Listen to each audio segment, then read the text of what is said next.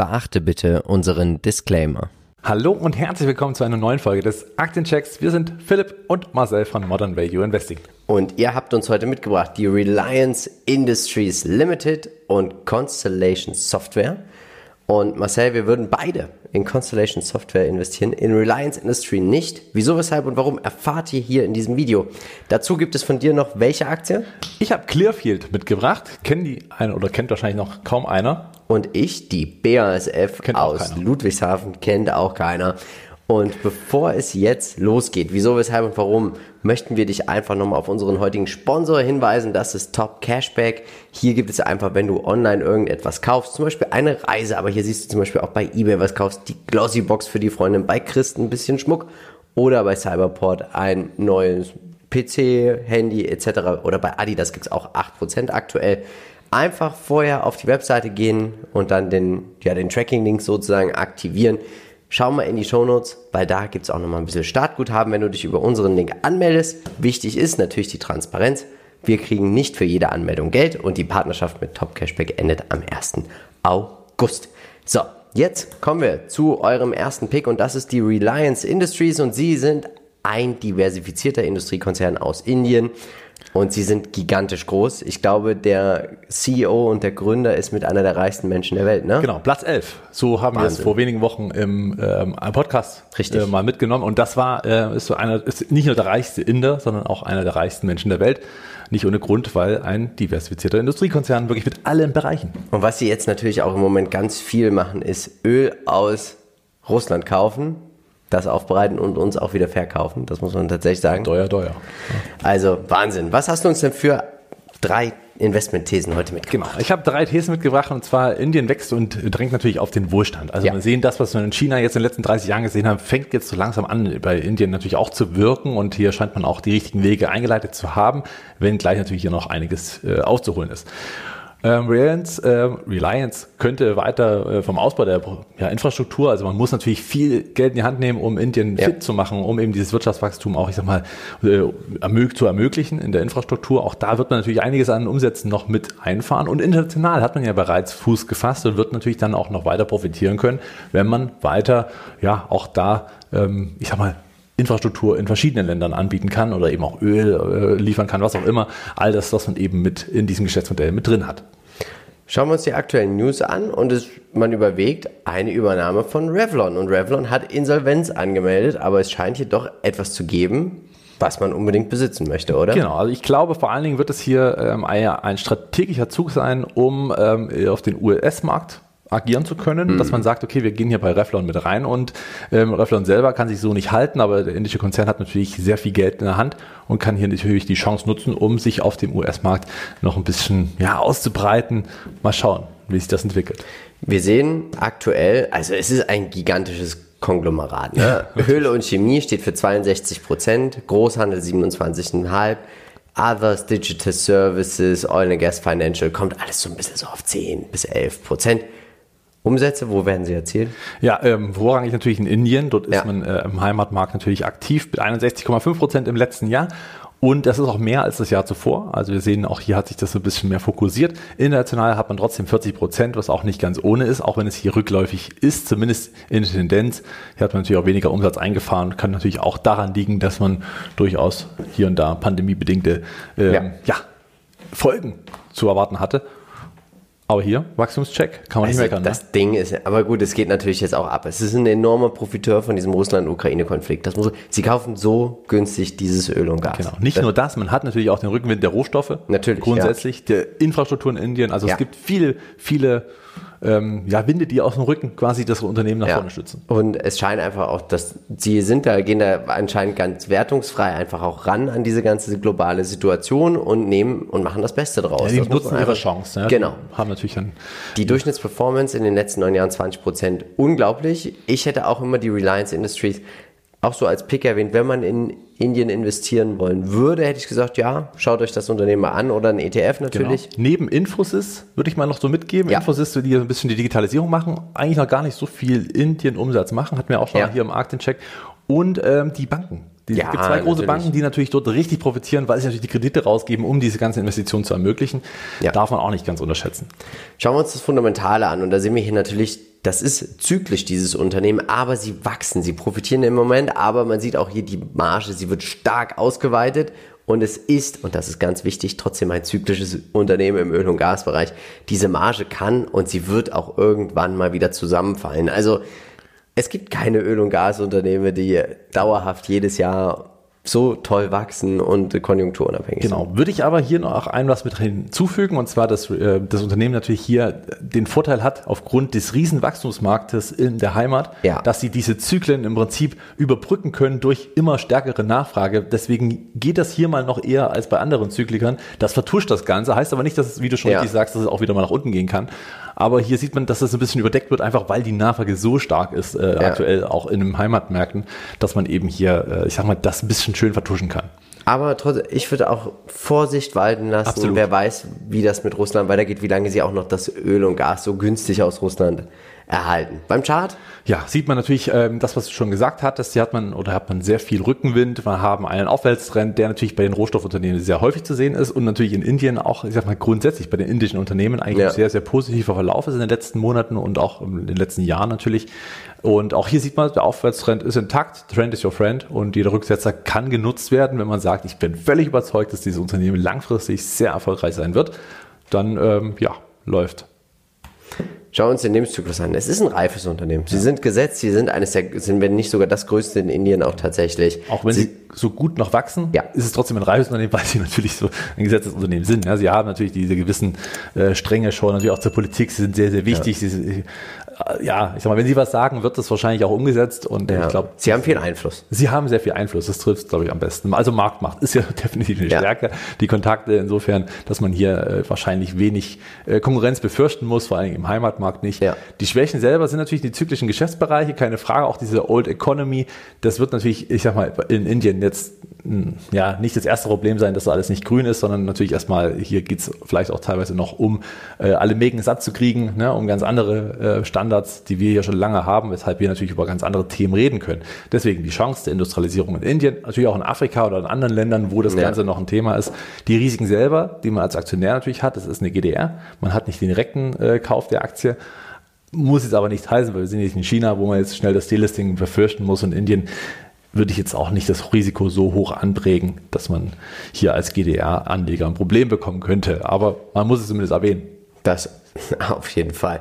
Zinsangst. 2% Zinsen zahlt man, 20% knapp vom EBIT, Fremdkapitalquote 48%. Finde ich sehr hoch, aber wichtig ist, wir sind natürlich in den Emerging Markets. So ein Unternehmen, glaube ich, ist für Indien enorm wichtig. Auch für mich persönlich bin ich der Meinung, es ist too big to fail. Ja. Ich glaube, man würde es retten, man würde es stark subventionieren. Deswegen sehe ich die Zinsangst hier nicht so ausgeprägt, obwohl 2% schon ja, ordentlich aber ist. ich glaube auch, dass man hier, ich meine, wir müssten uns natürlich auch den ja. Leitzins mal in Indien anschauen, wie der so steht und äh, du hast natürlich recht, too big to fail würde ich hier auch ganz klar unterschreiben, wenn man überhaupt in die Probleme bekommt, weil man einfach ja. wirklich so finanzstark ist. Das Richtig. ist ja schon Wahnsinn, was man auch einnimmt. Insofern, glaube ich, ist natürlich auch ein sehr kostenintensives Geschäft ähnlich wie bei Immobilien und so, hat man natürlich hier auch höhere Zinsen zu zahlen. Industrialisierung hat man schon angesprochen, sind so, ist eigentlich so der Haupttrend. Ja. Natürlich, als Infrastrukturgeber hat man viele Trends, die eben das ganze Thema Ausbau noch ähm, ja, betreffen. Die Peer Group selber, ich finde eigentlich so richtig passend ist es eigentlich gar nicht diese Ölkonzerne an sich, weil äh, Reliance macht, macht, ja. viel, macht, noch viel mehr. Ne? Deswegen Exxon, Chevron, BP, kleine Frage, Shell und weitere Ölkonzerne, aber ähm, Reliance macht einfach viel mehr die Aussichten. Analysten gehen vom starken Wachstum aus. Das würde ich auch aktuell so in der aktuellen Situation auch so unterschreiben, dass ich auch mit den 26 Analysten gehen würde, dass das Unternehmen die nächsten zwei Jahre doch profitieren wird. Ja, und auch klar. stark wachsen wird. Aber man sieht es auch, 2024 soll das Wachstum auch schon wieder langsamer werden. Also es gibt jetzt einen starken Sprung zwischen 22 und 23. Klar. Muss man mal schauen, wie die Aussichten, die politische Börsen sind auch immer ungefähr so Zyklen 18 Monate. Genau. Ist das Geschäftsjahr, ja? Also wir haben ja, ja. 2022, Geschäftsjahr 2022 ist abgeschlossen, 2023 ja. läuft gerade genau. und deswegen ist es eben auch so hoch. Wir sind nochmal, die äh, Ölpreise sind stark gestiegen. Ja. Wir haben den Krieg, der natürlich günstig einkauft, stark äh, oder teuer verkauft. All das wird hier natürlich schon mit äh, von den Analysten berücksichtigt. Insofern darf man diesen Sondereffekt auch hier nicht ganz außer Acht lassen. Ja, wir sind uns einig bei Bayern holt mit Klammer. Man muss wissen, ob man das unterstützen möchte. Okay. Für mich ja, persönlich ist es, okay. es ist eine moralische Sache, ja, wo ich sage, das möchte ich nicht. Für okay. mich ist auch eine Spekulation darauf, dass sie das Geld auch richtig einsetzen durch diesen billigen Einkauf und den teuren Verkauf, den sie jetzt aktuell machen. Mhm. Dividendenwachstum gehe ich auch mit. Value, ja, es ist nicht zu teuer bewertet, aber es ist ein zyklisches Unternehmen. Deswegen würde ich aktuell jetzt auch nicht einsteigen auf diesem Niveau. Hast du was zu ergänzen? Sonst gehen wir weiter. Ja, äh, also ja, Bayern holt schon bei mir jetzt eher nicht einfach aufgrund dessen, es ist ein Zykliker. Bin ja. ich bei dir und deswegen würde ich da aufpassen. Vor allen Dingen, weil ich glaube ich auch, und das werde ich auch gleich nochmal in der nächsten Folie äh, mit erwähnen, äh, anders investieren würde, wenn ich Indien möchte.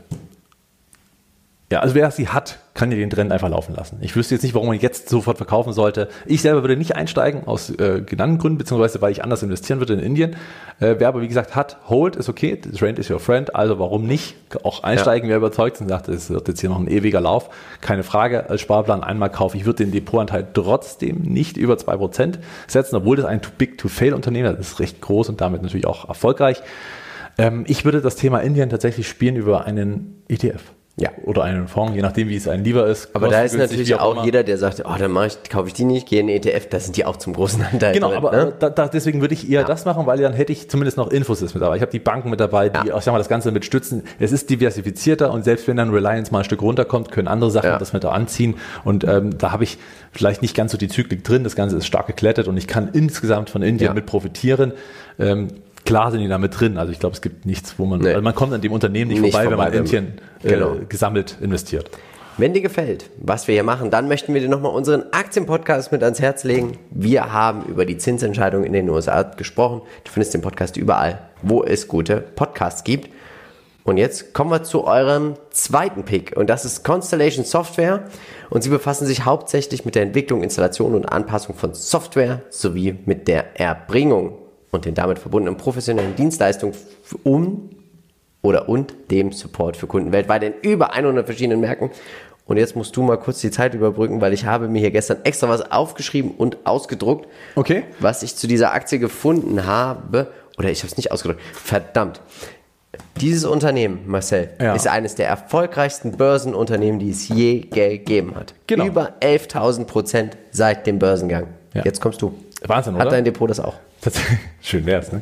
ähm, ja, also ja, bin ich völlig bei dir. Constellation Software ist ein wirklich so erfolgreiches Unternehmen ja. und sie haben es geschafft, tatsächlich so von einer Nische zu einer Nische, zu einer Nische, einfach die richtigen Lösungen softwareseitig ja. äh, so zu bekommen, dass man eben hier im Geschäftsmodell, und das haben wir mal mitgebracht, Wahnsinn. wo sie alles, also das sind die Tochtergesellschaften, ne, Volaris, Harris äh, oder Harris, äh, Jonas und äh, noch zwei, äh, drei weitere. Tina. genau, Vela und äh, Perseus Group, alles Sachen, Indeed. die habe ich noch nie gehört, tatsächlich, bin ich ehrlich. Und ja. wenn man so mal schaut, womit sie sich beschäftigen, dann sieht man, dass es fast keine Branche gibt, die sie eben nicht mit dabei genau. haben. Nischensoftware, Nischensoftware, Nischensoftware. Sie kaufen sich auch, also sie machen sehr, sehr viel M&A. Ja. Und sie kaufen sich ja immer so wirklich so, solche fokussierten Unternehmen, aber nur so ein paar Millionen Umsatz. Also sie könnten sich ja. auch uns gerne dazu kaufen. Ah, okay. Ja, wenn das die Nische ist, die noch fehlt, ja. würden wir uns natürlich da anbieten. Also ist schon sehr spannend. Man hat ja. eben hier auch wirklich eine, ich sag mal, eine Kompetenz, die man vielleicht so nicht auf dem Aktienmarkt so spezialisiert findet. Und äh, ja, These 1, wie immer bei digitalen Unternehmen, Digitalisierung schreitet voran. Das heißt natürlich, die Grundnachfrage steigt auch und äh, gerade nach spezialisierter Software. Und das ist ja wichtig, wenn man äh, Wettbewerbsvorteile haben möchte. Ja. Also brauche ich eine Software, die vielleicht mir einen Vorteil geben könnte, rein wettbewerbstechnisch. Und die Diversifikation des Unternehmens von Constellation Software dient auch dazu, dass man A, auf der einen Seite robust ist und auf ja. der anderen Seite auch sehr viel Kompetenz mitbringt, weil man einfach von all dem ich sag mal, dieses Know-how mitbringen kann, um ja. wiederum anderen Unternehmen eine Hand. Also es ist ein positiver Teufelskreis. Ein Engelskreis? Naja, ihr wisst, was ich meine. Dann natürlich der ganze Support. Also, der steht für über 90 Prozent. Auch die Wartung der ganzen Themen. Lizenzgeschäft, glaube ich, wird immer wichtiger auch werden. Aber natürlich hier, wie gesagt, der ganze Support, den man braucht in so einer Nische.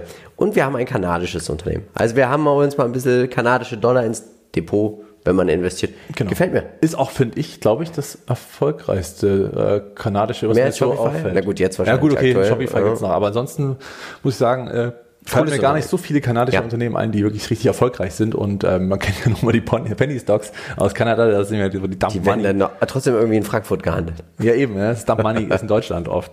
Äh, United States 40 Prozent, äh, auch da hat man Wachstum weiterhin erzielt auf hohem Niveau. United Kingdom und Europa, man sieht, da ist das Wachstum größer, auf ähnlichem Niveau. Ja. Sehr, sehr erfolgreich, sehr gut. Kanada selber natürlich im Heimatmarkt mit 11 Prozent vertreten und der Rest der Welt mit 10,7 Prozent überall ordentliche Datas. Schauen wir uns den Trader Fox Wachstumsscore an.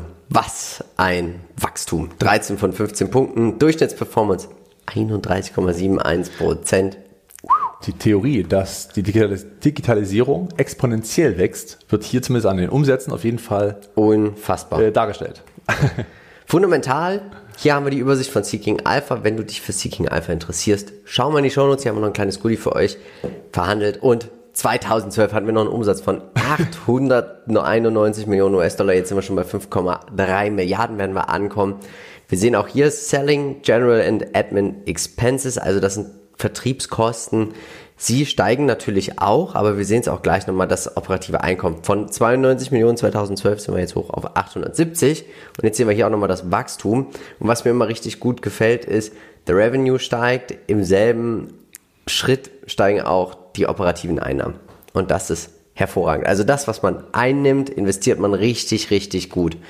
Und äh, gefällt mir. Top. Ja, absolut. Top. Tolle top. Wahl. Der Chart äh, auch top. Wir, wir sind noch fast auf der orangen genau. Linie. Ja, es sind natürlich ein paar Jahre, die ich jetzt hier äh, mit als Auswahl geschaffen habe. Wenn wir das Ganze kleiner ziehen, sieht natürlich auch hier eine Korrektur äh, durch. Ja. Das ist keine Frage. Aber ihr seht ein was ganz klar. Ich meine, der Aufwärtstrend ist weiterhin intakt. Das ist wichtig für alle, die investiert sind und äh, auch mal rein wollten. Die Chance mhm. nähert sich jetzt. Gerade auch, wir sehen dieses, diese Tiefs genau an. Jetzt wären jetzt etwa bei 1300 ähm, Dollar in dem Falle. Dort könnte natürlich die Gegenbewegung starten. Wichtig wäre, dass der Trend nicht gebrochen wird, aber davon gehe ich ehrlich gesagt fast nicht aus. Und die Korrektur ist jetzt auch ordentlich vorangegangen und natürlich auch schon ordentlich weiter zurückgekommen. Aber insgesamt eine gute Chance, vielleicht mal hier reinzukommen auf diesem doch ewig oder sehr, sehr lange laufenden Zug. Und ähm, wir sehen auch, dass gerade auch in den letzten Jahren zur Corona-Zeit, wir haben gesehen, dass hier natürlich Sondereffekte natürlich ja. auch diesem Unternehmen geholfen haben.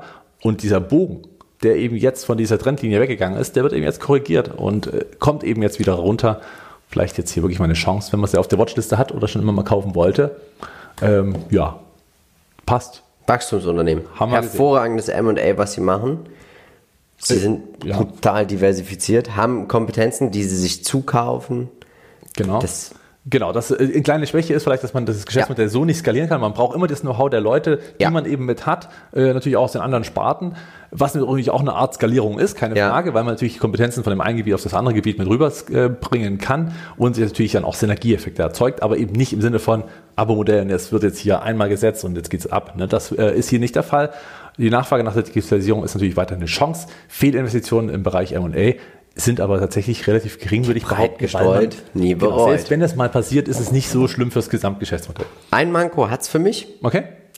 Das ist die Fremdkapitalquote von 81 Prozent, finde ich sehr hoch. Aber wenn ich mir anschaue, 5,74 Prozent vom EBIT, hm. zahlt man darauf, würde ich mich auch verschulden bis unter die Hütte. ja klar, weil auch also die Fremdkapitalquote ist schon hoch. Ja, das liegt wahrscheinlich an den vielen M&As, ja. die man auch macht und äh, die natürlich äh, trotzdem noch clever wahrscheinlich finanziert sind, muss man ja auch Definitiv. sagen. Durch ein robustes Geschäftsmodell kann man das auch durchaus an den Banken vor, hervorbringen. Die Digitalisierung, nochmal erwähnt, individuelle Softwarelösungen sind immer wichtiger, glaube ich, ganz einfach, weil man sich abheben muss ja. im doch umkämpften Wettbewerb. Gerade auch jetzt in diesen etwas, naja, ich sag mal, Rezession anklingenden äh, Zeiten kann es sein, dass man hier natürlich noch mehr äh, investieren muss, um hervorzustechen. Die Peer Group hatte ich Bauchschmerzen, weil es gibt keine echte Peer Group. Man muss sagen, dass man mit Oracle auch so ein bisschen speziellere Softwarelösungen bekommt. Bei IBM gibt es ein bestimmtes Gebiet, das das übernimmt. SAP Salesforce auch nur in gewissen Teilbereichen. Also man bekommt eine Constellation Software nicht nochmal als Constellation Software äh, in einem anderen Unternehmen, sondern man muss. Das ist so eine Software Holding so ein bisschen, ist, ne? Ja, von allen so ein bisschen, aber dann eben auch breit gestreut ja. und trotzdem erfolgreich. Die Aussichten sind sehr gut. Analysten gehen von starkem Wachstum aus. Dividende soll es auch geben. Also sie zahlen sogar eine Dividende, die ist nicht sehr hoch, aber was auch völlig in Ordnung ist bei dem Wachstum. Aber es gibt nur zwei Analysten, die das Unternehmen covern. Ganz wichtig. Genau. Buy and Hold Anleger. Ja, doch würde ich äh, hauptsächlich ja. unterstreichen. Also wer die Aktie hat, gibt sie nicht mehr her. Warum auch? Es gibt keinen Grund. Ähm, der langfristige ja, Trend der Digitalisierung, es wird noch so viele Jahre geben, ja. dass da hier ein Rückenwind herrscht. Und wenn es da mal kurze Rücksätze gibt, alles gut. High Growth äh, in manchen Situationen schon noch, muss man vielleicht auch eine Klammer setzen. Ja, teure, äh, man, man erkauft sich Wachstum, aber für mich als Buy and Hold, Buy and Hold. definitiv. Ich bin der Meinung, Buy and Hold, wenn man überzeugt ist, als Einmalkauf, ja. Depotanteil, es ist schon ein bisschen ein Exot, vielleicht mit 1% einsteigen, aber dann laufen lassen. Dann wird es auch schnell mal zu 2%, zu 3%. Ja, das ist ja dann egal. Aber so als Einstiegsposition. Ja, genau. Äh, ja, ich würde noch die Trendlinie vielleicht äh, berücksichtigen, ähm, vor allen Dingen auch, dass sie nicht gebrochen wird. Ganz mhm. wichtig, weil wenn ein Trend bricht, gibt es erstmal starke Abverkäufe, dann kriegt man die Aktie durchaus günstiger. Das heißt, wenn vielleicht auch erstmal in einer ersten Tranche einsteigen, ja. bietet sich natürlich an, weil eine Aktie ist ja auch nicht billig. Insofern äh, könnte natürlich auch der Sparplan deswegen interessant sein, was man sagt, okay, ich nehme ja Bruchstücke mit und der einmal kaufe ich, bin ich natürlich bei dir, wenn möglich, könnte man das natürlich machen, gerade an der Trendlinie. Bei Depotanteil minus äh, klein, kleiner als 2% würde ich auch nicht übersteigen. Wenn dir gefällt, worüber wir heute hier gesprochen haben oder jetzt gleich noch sprechen werden, dann möchten wir dich bitten, abonniere bitte unseren Kanal, aktiviere die Glocke, schreib uns einen Kommentar und gib uns auch ein Like für den YouTube-Algorithmus. Und was lohnt sich bei uns in die Kommentare zu schreiben? Wir haben gezogen im Podcast Medizintechnik. Wir brauchen Medizintechnikunternehmen für unsere Modern Value Investing. Kleiner Hinweis, Medtronic haben wir schon. Wollen ja. wir also nicht investieren. Striker fällt auch raus, weil ich schon investiert bin. Oder? Ja. Ja. ja also alles andere nehmen wir natürlich gerne an. an äh, und schauen wir uns auch an. Also wir, wir sind ja an, immer klar. fleißig auch dabei, auch immer mit zu kommentieren. Jetzt kommen wir zu We Create Chemistry. Okay. BASF aus Ludwigshafen. Und man kann über BASF sagen, was man will, aber Fakt ist, sie sind der größte Chemiekonzern der Welt. Das ist ein Fakt, ja. Das, und für mich persönlich auch ist ganz klar, wenn ich Chemie höre, zyklisch, aber wenn ich Zykliker spielen wollen würde, würde ich das mit dem größten der Welt machen. Ja, warum so. nicht? Klar. Ich habe jetzt ein paar Thesen. Oh, Antithesen hat er jetzt. Ja, hier. Ihm gefällt das, schon. Und das Unternehmen gefällt dir nicht so? Da merkt man, da kommen die Antithesen. Das stimmt, ja. das stimmt. Hätte man auch bei Reliance machen können, nee. aber ähm, habe ich dort weggelassen. Aber auch da würde ich nicht investieren. Vielleicht noch so zu haben. Aber äh, wir hatten es ja schon vor, ähm, im letzten Aktiencheck haben wir auch schon Antithesen mit dabei. Ähm, durchaus sollte man das mit berücksichtigen. Die Nachfrage nach den Produkten bleibt natürlich langfristig hoch. Also ja. Chemie ist jetzt nicht, wird nicht obsolet von heute auf morgen. Und äh, gerade auch der Ausbau der erneuerbaren, äh, erneuerbaren Energien kann natürlich Chancen haben, weil ja. man auch da natürlich gewisse äh, Bestandteile braucht, Rohstoffe braucht, die eben äh, BASF liefern kann. Keine Frage. Antithese natürlich hier wieder zyklisches Geschäftsmodell. Man muss aufpassen, ähm, dass man nicht im Hoch einsteigt und vor allem nicht im absolut absoluten, äh, ja, in der Blütezeit des Unternehmens. Das kann auch dazu führen, dass man schnell mal nach unten rutscht. Ähm, und natürlich hat man hier sehr hohe Kosten, die man eben mit in diesem ja. Geschäftsmodell mit drin hat. Das heißt, auch hier äh, muss man immer ein bisschen aufpassen, ist eben nicht so robust wie andere. Trotzdem hat man hier natürlich erkannt, Zukunftstechnologie, Batterien und ist natürlich ein großes Thema, auch bei BASF und deswegen hat man auch die Produktionskapazitäten erweitert in China. Auch das könnte ein Risiko sein, weil China natürlich immer so ein bisschen schwierig ist im Moment, beziehungsweise auch vielleicht in Zukunft muss man immer mit auf dem Schirm haben. Du, ihr seht es hier. Wahnsinn. Also diese Geschäftsbereiche, in denen sie tätig sind, alle sind so bei 20 bis 30 Prozent. Es gibt keinen wirklichen Klumpen, außer die Oberflächentechnologie. Aber hier ist es einfach auch die globale Diversifizierung der Umsätze. Also wenn Chemie, wenn man sagt, dann würde ich ja. doch mit der BASF gehen. Da bin ich bei dir. Wenn Chemie und die Zyklik, dann auf jeden Fall BASF, ja. weil natürlich auch nicht nur regional, ja. sondern eben auch in den jeweiligen Geschäftsbereichen stark diversifiziert. Und hier sieht man es auch, der Trader Fox Qualitätscheck 10 von 15. Hier und sieht man auch die Schere zwischen Dividende und Nicht-Dividende. Ja, ich bin auch der Meinung, man sollte hier jetzt nicht an so einem Peak-Umsatz einsteigen, weil die BASF das ist so sicher wie das Arm in der Kirche, die kommen immer mal wieder runter und sind jetzt aktuell schon relativ tief, muss man auch sagen. Und ich glaube, wenn man bei BASF richtig zum richtigen Zeitpunkt einsteigt, die Dividenden auch mit dazu rechnet, dann schafft man es hier auch eine positive Durchschnittsperformance zu erreichen. Ja, sollte man. Ja. Also ist ja auch wieder eine, ich sag mal, eine Zeitpunktbetrachtung. Ja, jetzt gerade sind es minus zwei Prozent in den letzten zehn Jahren. Ich sag mal, vor wenigen Monaten waren es vielleicht noch plus äh, vier, fünf, ja. wie auch immer. Jedenfalls ähm, sieht man natürlich hier, dass die Dividende klar wirkt. Und, und was sie auch machen, Entschuldigung, ja, dass ich dich also unterbreche, aber sie haben als Maxime die Dividende nicht zu kürzen, nicht zu streichen. Und das finde ich für ein deutsches Unternehmen schon sehr bemerkenswert. Und das zeigt auch, was für eine Confidence sie haben in ihr Geschäftsmodell und dass sie auch wissen, wo Licht ist, ist auch Schatten und wo Schatten ist, ist auch irgendwann wieder Licht. Genau. Und was man jetzt sieht, ist, dass die Märkte das auch einpreisen. Also jetzt gerade am Chart, das sehen wir auch gleich nochmal im mhm. größeren Chart-Anblick, dass man jetzt dieses Peak, ich meine, ja, also theoretisch am Hoch des, der Umsätze müsste man ja denken, dass der Kurs auch am Hoch ist. Aber ja. man preist schon die Zukunft ein, dass man hier, ich sag mal, die gewisse Zyklik, ja. wahrscheinlich eine Rezession, was natürlich auch hier wiederum zur sinkenden Nachfrage führt in manchen Bereichen, kann natürlich dazu führen, dass man auch hier wieder so ein bisschen die Zyklik nach unten mitnimmt, weshalb auch der Kurs das schon vorwegnimmt auf die nächsten zwölf Monate. Genau. Ich möchte jetzt mal, hier sehen wir die ganzen Fakten. Jetzt gehen wir aber mal hier zu diesem Wachstum. Und da sehen wir beim Umsatz einfach, das stagniert mal, dann geht's runter, dann geht's wieder hoch, runter, runter, runter und dann wieder stark hoch. Und auch beim Einkommen, ne? Also es ist runter, also wirklich dann nochmal so ein, so ein Drop, so ein 2012, Dann sehen wir hier nochmal 2018, dann auch 2020, 2019, dann aber auf einmal geht es dann exponentiell nach oben. Und das ist einfach so das, was ein bisschen BASF dann auch so ausmacht. Und für mich ist es, wie gesagt, wenn auch mit der Dividende, kommen wir aber gleich zu. Was sagst du uns zum Chart? Ja, also befindet sich ebenfalls in einem Abwärtstrend. Ja, wir haben hier schon, ich sag mal, ein gewisses, ja, hoch gesehen bei 70. Dort konnte man nicht über diese Widerstände hinweg. Mehrfach nicht, muss man ja auch sagen. Jetzt ging es wieder stark nach unten. 45 sind wir aktuell, geht auch noch ein Stück weit runter, wenn die Märkte weiterhin so unter Druck stehen, gerade auch ja, muss man ja sagen, Europa hat natürlich jetzt eine schwierige Situation, ja. neben dem Krieg, der sehr nah ist, neben den, ich sag mal, auch viel Industriekonzernen, die natürlich ja. auch hier schnell unter Mitleidenschaft gezogen werden können, wird auch BASF wahrscheinlich drunter leiden, was die Börse ja vorwegnimmt. Sieht man ja schon, ähm, insofern abwarten, würde ich sagen, jetzt nicht zugreifen, aber natürlich so langsam, aber sicher mal den Auge drauf werfen, wenn man investieren möchte.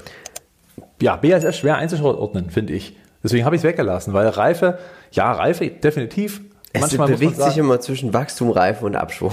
Ja, genau. Sie sind nie im Niedergang, also im Niedergang sind sie nicht. Nee. Für mich ist BASF auch ein too big to fail tatsächlich. Ja, und die sind weltweit so verbandelt. Ja, und haben natürlich auch unverzichtbare Produkte, ja. keine Frage. Also deswegen, also weltweit, also da geht nichts drüber. Wahrscheinlich passen sie am besten in die Reife. Ja. Müssen sich hier und da immer wieder mal ein bisschen, naja, dem Abschwung äh, mit befassen, aber auch teilweise ja. mit Wachstum, wenn natürlich hier die Rohstoffpreise mit hochgehen, wie jetzt dann auch oder nach Corona ja. natürlich dieser Sondereffekt, dann hat man natürlich auch ein gewisses Wachstum, was man mitbringt, muss man ein bisschen aufpassen. Ähm, ja, die Marktmacht sind Stärken, also man haben Produkte, die die ja. Welt einfach brauchen, eine Preissetzungsmacht, denn man und alles man braucht, auch für die Industrie, ne? Also genau, für uns ja. Konsumenten eher weniger. eher weniger.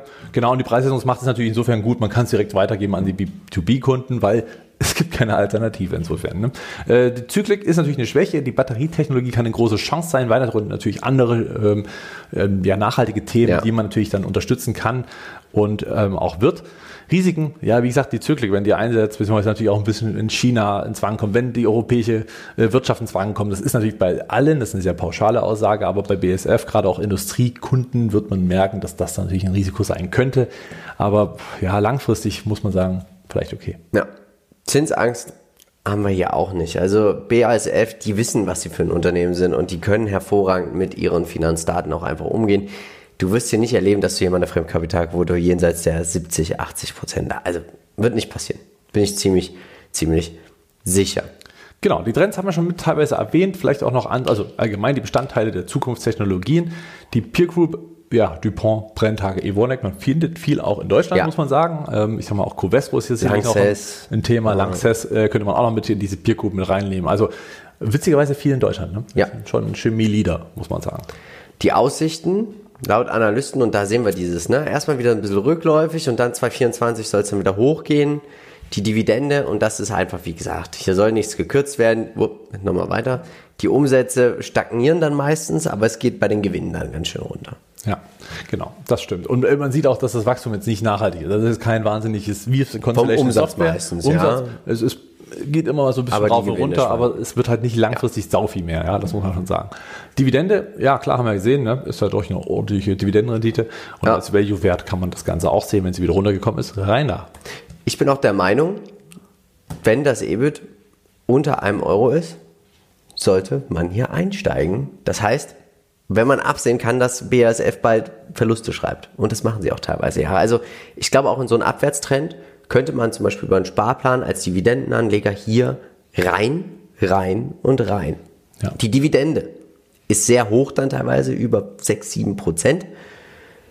Ich glaube, dass BASF weiterhin nicht die Dividende senken wollen werden wird ich würde die Dividende dort nicht reinvestieren. Ich würde tatsächlich einfach dann breiter diversifizieren ja. mein Depot. Also ähm, aber meistens schaffen sie es auch so, diese Dividende einfach diesen, diesen Abschlag wieder aufzuholen. Ja, und die Dividende dann im Prinzip anderweitig zu genau. investieren. Genau. Ja, das macht Sinn. Also für mich ist kein Kauf. Ich mag keine Zykliker. Äh, lasse ich weg. Gibt so viele andere schöne Unternehmen, die ich eher äh, in meinem Depot sehen möchte. Könnte es eher als Trade verstehen, wenn man doch ja, also man sollte dann vielleicht auch irgendwann mal bei Gewinne 100% mitnehmen. Gewinne mitnehmen genau. und dann sich nur noch über die Dividenden freuen. Genau, wenn man dann wieder Richtung 70 geht, sagt, okay, komm, ich gehe raus Deswegen Einstieg Nähe 30. Ja, das klingt jetzt erstmal abrupt, aber ich gehe ganz stark davon aus, dass wir die 30 sehen werden bei BSF. Das wird eine wahnsinnig günstige Bewertung sein, keine Frage, aber irgendwie in die Nähe 30, 35 von mir aus äh, kann man dann mal die Chance nutzen. Und ich würde deswegen auch keinen Sparplan machen, finde ich total ja. irrsinnig, weil in Sparplan natürlich dann impliziert, dass man blind jeden Monat kauft. Wenn ja. der Kurs gerade oben ist, Naja, ist gut, das für also mich eine ziemliche Sparplan mit. Sternchen dann. Gehe ich mit. Das- Ja, genau. Deswegen würde ich hier auf gar keinen Fall mit Standorten immer unten im Einmalkauf und von mir aus oben auch wieder mitnehmen und dann, äh, ja, warten, bis es wieder runterkommt. Vielleicht auch im besten Fall ist die Dividende mit dabei. Ja. Dann hat man doch alles richtig gemacht. Den Proanteil schwer zu sagen, weil, wie gesagt, ich würde halt immer wieder rausgehen. Kommen wir zu deinem Pick. Clearfield. Was machen sie? Bist du investiert? Äh, nein, nein. Ähm, ich habe es auf der Watchlist äh, schon ziemlich lange mittlerweile schon wieder und sie entwickeln, fertigen und vertreiben Produkte für die Verwaltung, den Schutz und die Bereitstellung von Glasfasern zur Kommunikationstechnik. Und äh, Clearfield konzentriert sich da eben auch auf alles Mögliche, was das ganze Glasfaserthema mit sich bringt. Also nicht nur die Glasfaser selbst, sondern eben auch den Schutz, diese ganzen, äh, ja, ich sag mal auch Gefäße, wo das Ganze Ja. drin ist, wo das Ganze verbaut wird, diese jeweiligen äh, Schutzkästen und so weiter und so fort. Also gerne auf die Seite gehen, da hat man sehr viele Produkte, die man da sieht und eben das Ganze für den privaten Haushalt, aber auch für die Unternehmen. Das heißt, wenn du jetzt zum Beispiel ein neues, für deinem Unternehmen X ein neues Gebäude hinstellst, dann kannst du dort natürlich die Ausrüstung von Clearfield nehmen und hast natürlich da, ich sag mal, einen Rundum-Service für die Netzwerkinfrastruktur. Daher hier die Thesen. Wo ist die Antithese? Ja, es gibt, äh, gibt überall. Antithesen. Ja, du hast natürlich recht, also klar, ne, aber die, die, vollständig ist Ja. es nie, das stimmt, hast natürlich recht. Äh, Die Nachfrage nach Glasfasertechnologie ist natürlich hoch und bleibt auch hoch. Klar, wir sind wieder bei der Digitalisierung und die benötigt eine stabile Infrastruktur. Und äh, auch hier hat man eben ein diversifiziertes Produktportfolio. Man hat eben nicht nur die Glasfaser, oder wie das vielleicht bei Corning teilweise der Fall ist, wobei geht es auch noch. Ähm, aber man hat eben hier doch recht viel und vor allem hat man ein solides Wachstum, Ja. was man sieht. Antithese wären hier natürlich Konkurrenten, aber ähm, insgesamt ist das der Trend, dass man eine Ja. gute Netzwerkinfrastruktur so groß, dass viele Player damit gehen und da wird man Klar. sich gegenseitig nicht unbedingt allzu viel mitnehmen. Und das sieht auch hier äh, bei Basinka hat man die Quelle vom 19.05., dass die staatliche Infrastrukturrechnungen äh, Rechnungen lassen hohe Wachstumserwartungen offen und das Ja. sieht man auch schon in den Quartalszahlen. Wir haben jetzt hier kein ähm, ja, Luftschloss, was erst erfüllt werden muss, sondern man sieht es schon an den jeweiligen Quartalzahlen, hat man richtig Gas gegeben und auch sieht man von 20 zu 21.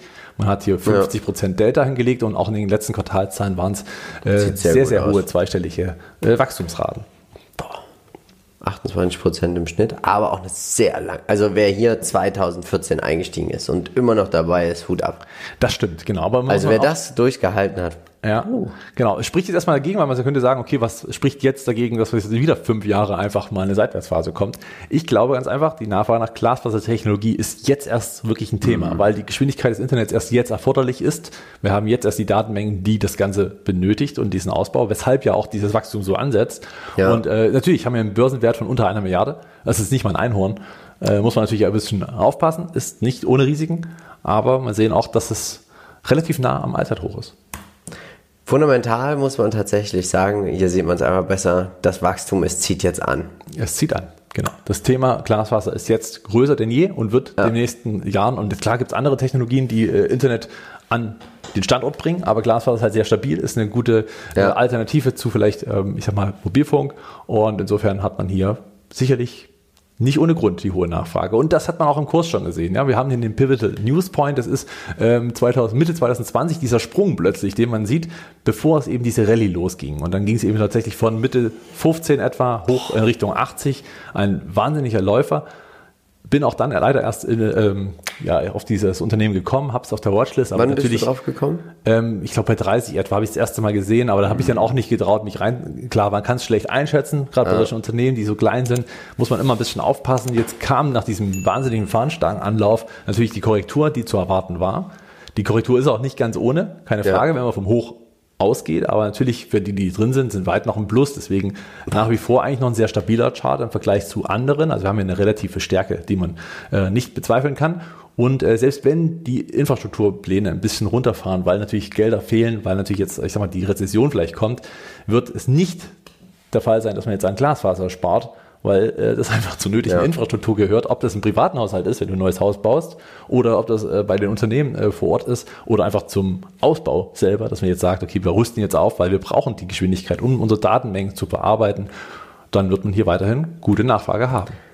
Wachstum Definitiv. pur. Ja, man hat offensichtlich ein starkes Vertriebssystem, denn man muss natürlich Ja. seine vorhandenen Produkte auch irgendwo an die jeweiligen Kunden bringen. Ja. Die Diversifikation selber ist sehr schön in dieser Nische. Ja. Das klingt komisch, ist aber tatsächlich eine kleine Nische, ein Glasfaser, aber dafür alles rundum und natürlich auch breit Ist aber gestreut. dann auch mal so ein Übernahmekandidat. Die Absolut. sind nicht zu teuer. Nö. Ja. Eine Milliarde hingelegt ist äh, auch schon ein Ausschlag für alle Aktionäre. Ja. Und dann kann man es auch schnell mal schlucken, vielleicht als Cisco Systems. Ich würde mir das auch mal anschauen hier, was die für Patente haben. Was die jetzt aktuell besser mal einen Investoren-Call anhören. Ja, absolut, klar. Ist auf jeden Fall noch eine Hausaufgabe, die man sich ja. vor einem Kauf machen kann. Äh, Schwäche, es ist relativ klein. Das kann auch eine Schwäche sein. Klar, wenn man sagt, okay, Markt macht. Aber gut, wie mhm. gesagt, der Trend insgesamt passt schon. Der Ausbau selber der Internetinfrastruktur ist wichtig und äh, die Konkurrenten als Risiken zu betrachten. Ja, bei einem komplett laufenden Trend ja. ist es noch nicht ganz so dramatisch. Wir sehen, Zinsangst gibt es nicht, man zahlt keine Zinsen auf die 17,46% Fremdkapital. Ich habe noch ein paar aus der Peer Group mit dazu genommen. Sehr gern. Habe ich äh, auch bei Seeking Alpha gefunden, also Nokia, Amphenol, Fujikura und Kumscope. Okay. Kenne ich nicht. Nee, habe ich auch noch nie gehört, aber an sich noch Arista Networks, äh, Motorola selber, die sich natürlich darauf auch ein bisschen spezialisiert haben, Cisco Systems als großer Player, der natürlich auch ganz ja. andere Sachen noch auf dem Schirm hat. Hier haben wir eben auch die Infrastrukturinvestitionen insgesamt, weil wenn man schon was baut, dann wird man auch modern bauen. Ja. Und der Hausbautrend selber, der ja auch nach wie vor sicherlich auch mal zurückkommt, wie jetzt mit steigenden ja. Zinsen, aber vielleicht auch langfristig weiterhin ein Trend nach oben ist. Die Aussichten. Analysten gehen davon aus, dass das Wachstum anhalten wird. Die Marge soll sogar besser werden, die Umsatzrendite soll steigen. EBIT, also jetzt kommen diese Skaleneffekte natürlich auch. Ne? Wenn du größer wirst, kannst du besser produzieren zu besseren Konditionen etc. pp. Das neue Kunden schneller, ja. Gefällt mir richtig, richtig gut, dieses Unternehmen. Ich bin der Meinung, man muss es stark auf dem Schirm haben, deswegen nicht reines Buy and Hold, spekulatives Buy and Hold, mit aber trotzdem am Unternehmen dranbleiben, bis sie vielleicht mal so 5, 6 Milliarden Market Cap haben ja. Aber gefällt mir gut.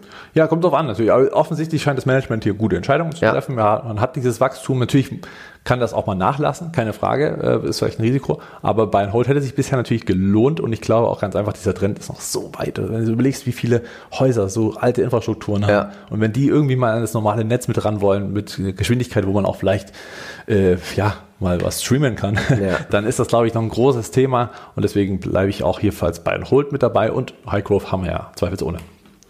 Für mich ist es aktuell kein Kauf. Ich muss mich näher mit dem Unternehmen einfach noch beschäftigen. Du hast es heute mitgebracht. Ich nehme es auf jeden Fall mit. Interessiert mich total.